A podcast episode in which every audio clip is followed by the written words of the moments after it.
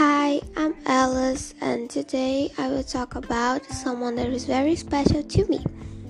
This person is my mother. She is a very kind woman and different from the others. She already created a lot of new games for me and my cousins to play, and these games are not only funny but they are educatives. My mom was a teacher when she was 13 years old, and I really want to be a teacher because of her. And I don't only study with these games, but she teach me a lot of new things that I didn't know about it.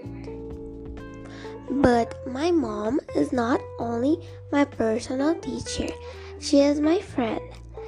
We do a lot of things together.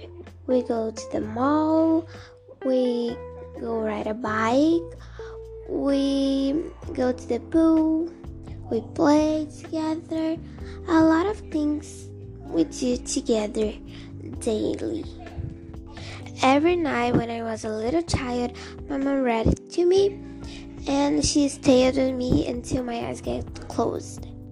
But now that I'm a grown up, I read alone and the door closed because when I was little, the door had to be open because I couldn't sleep with it closed.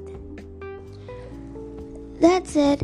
I really love my mother, and she is the person that inspired me to be a better person on this world we are living.